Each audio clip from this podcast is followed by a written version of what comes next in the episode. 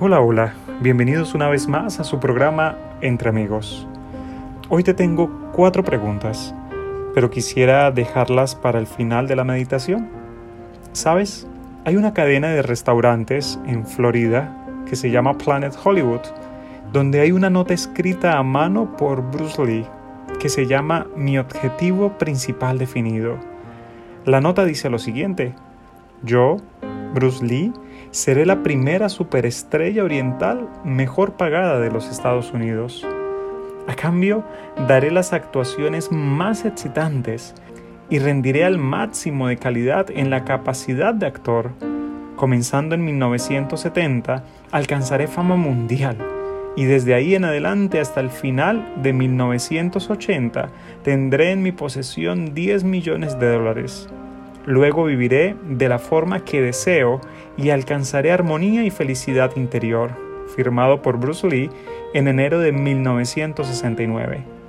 Cuatro años y medio más tarde, Bruce Lee estaba muerto. Bruce Lee estaba radicalmente comprometido a una causa sin trascendencia y sin importancia. La pregunta para nosotros hoy es la siguiente.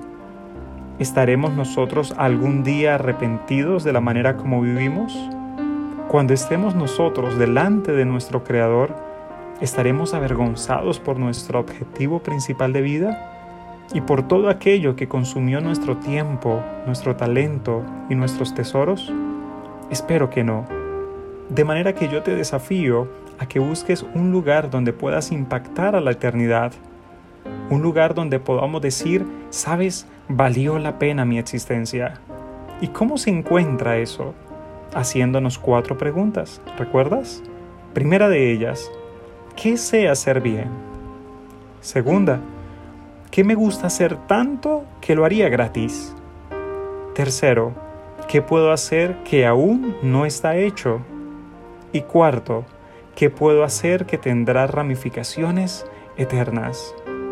Cuando encuentres una cosa que conteste a esas cuatro preguntas, estaremos listos para trascender. Como pueden ver, lo que hacemos en esta vida tiene su eco en la eternidad.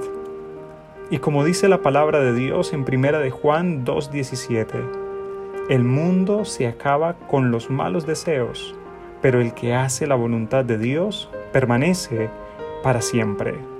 Hagamos planes para que nuestra vida tenga una trascendencia en la eternidad. Que nuestro Dios Todopoderoso y lleno de amor te bendiga. Se despide tu amigo Darwin González.